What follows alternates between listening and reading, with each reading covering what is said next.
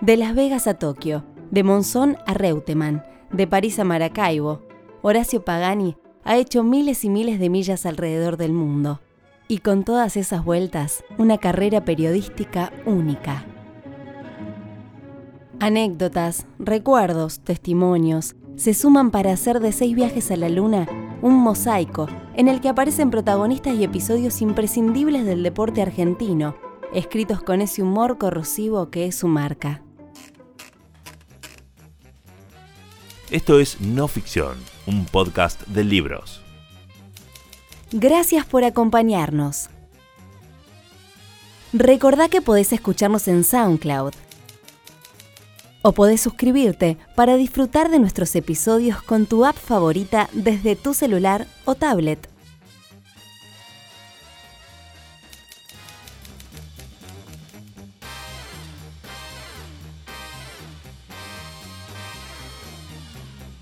Bienvenidos al podcast de Penguin Random House, grupo editorial.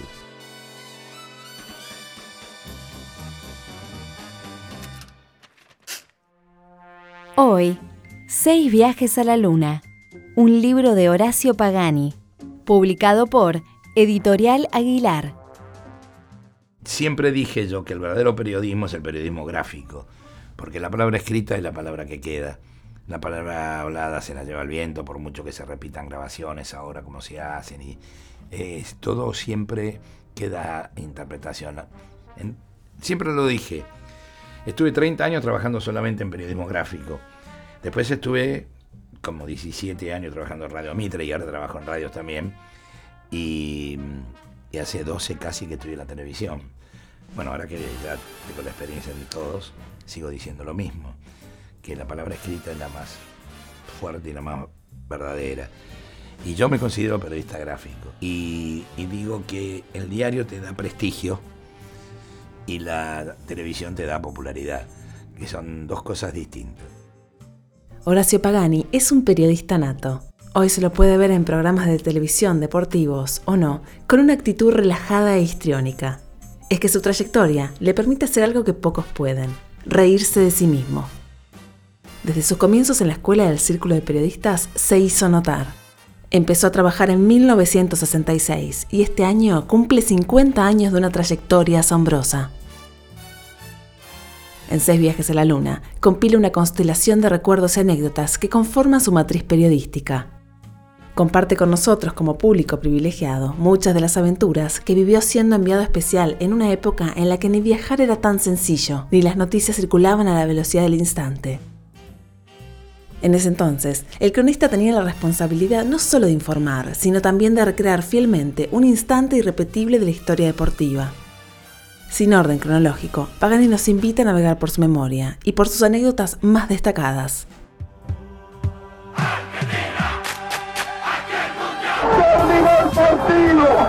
Argentina es el nuevo campeón del mundo. Argentina campeón mundial. Quindor está en el piso desmayado. Tarantino llora con él. Ingresa el público a la cancha. Intenta la policía que nadie ingrese porque ahora el presidente de la República va a ingresar al campo a entregar la copa. Argentina, Argentina es el nuevo campeón del mundo. ¿Cómo olvidar la agridulce final del Mundial de 1978? Un hito de la historia deportiva argentina, teñido por la macabra sombra de la muerte. A Pagani también le tocó transitar esos momentos, que en aquel entonces no exhibían los horrores que todos conoceríamos más tarde. En esta colección de recuerdos, el autor describe la fiesta de los que ganan y los abismos de los que tropiezan, las alegrías y amarguras que generan el fútbol o el boxeo. Bueno, de casualidad, yo trabajé un tiempito en un diario El Mundo, que, era de, eh, estábamos hablando de los años 70, cuando estaba en gran efervescencia el problema de la, de, la violencia, en los últimos tiempos del gobierno de Isabel Perón y después del golpe macabro golpe de Estado que hubo. Y yo trabajaba en un diario que era de, unos muchachos guerrilleros, aparentemente, de no sabía ni quién eran los dueños. Yo trabajaba en deportes y me mandaron, fui el único que viajó por ese diario a Europa, a París, a ver la pelea de Monzón con Boutier, la segunda pelea de Monzón con Boutier.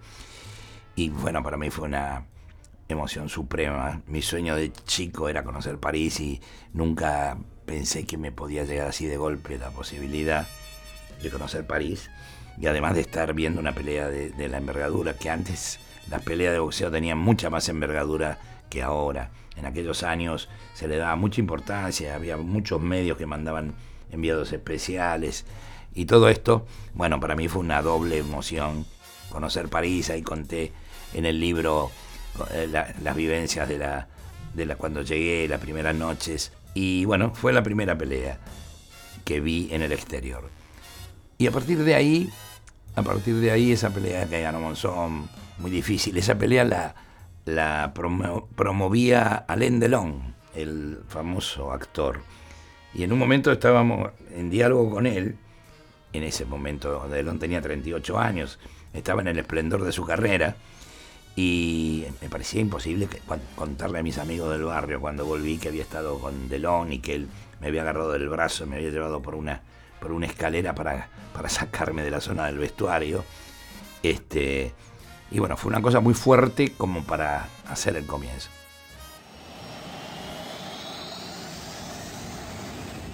Muchas fueron las coberturas especiales realizadas por Pagani, pero ninguna como la de los Juegos Olímpicos de Seúl en 1988. El Juego Olímpico es la cima del deporte mundial, la competencia a la que aspiran los deportistas, pero también el evento con el que sueñan los periodistas especializados.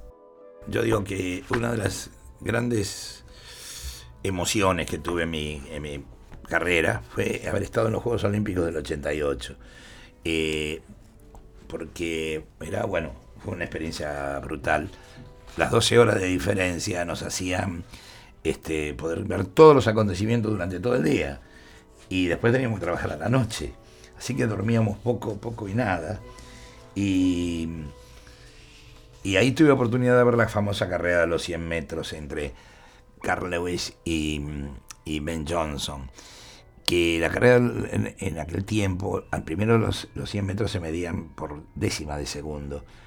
Se empezaron a medir por centésimas porque si no los récords mundiales se batían cada 10, 15, 20 años. El récord mundial de 10-2 tuvo muchísimo tiempo, después de 10-1, muchísimo tiempo. El gran desafío era bajar los 10 segundos. Bueno, entonces se empezó a medir por centésimas, segundos y centésimas.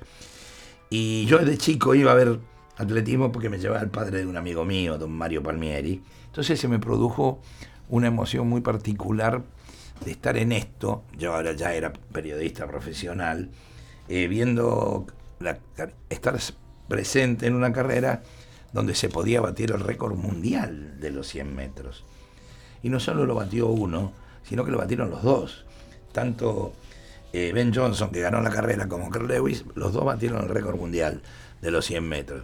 Entonces escribí una nota emotivísima, tal vez la nota más emotiva de, de toda mi carrera. Bueno, hubo muchas, pero... Y como teníamos 12 horas de diferencia horaria, yo mandé la nota temprano, pero a las 9 de la mañana del día siguiente para nosotros en, en Corea, aquí eran las 9 de la noche, todavía no había salido el diario. Y se hizo una conferencia de prensa donde descalificaron a Ben Johnson, porque se informó en la conferencia de prensa que lo habían descalificado porque, había usado anabólicos y, y otro tipo de cosas.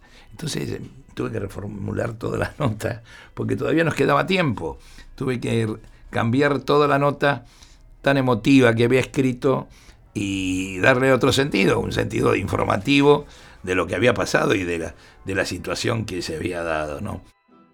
Hoy, nombres como Carl Lewis y Ben Johnson, a pesar de sus avatares, forman parte de la iconografía del deporte mundial.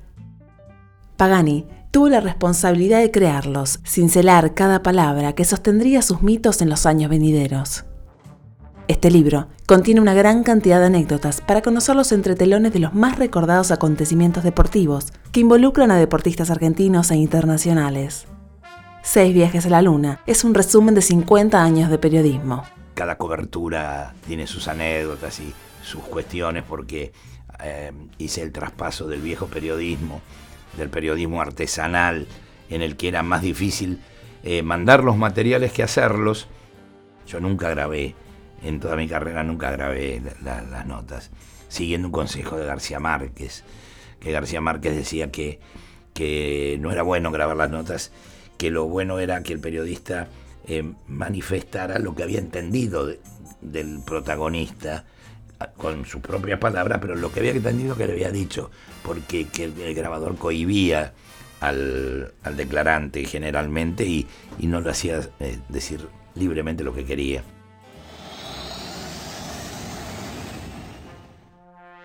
Horacio Pagani es periodista. Comenzó en Canal 13 y en 1968 ingresó en el diario Clarín, en el que ocupó el cargo de prosecretario de redacción y donde actualmente se desempeña como columnista. Colaboró con la revista El Gráfico, el diario La Calle y pasó fugazmente por el mundo, de editorial Eines, cuando este diario era un proyecto del Ejército Revolucionario del Pueblo. Trabajó en Radio Mitre, Teis Sports, FM Radio Malena y en la radio online Conexión Abierta. Continúa en Polémica en el Bar por Telefe y en Bendita, de Canal 9.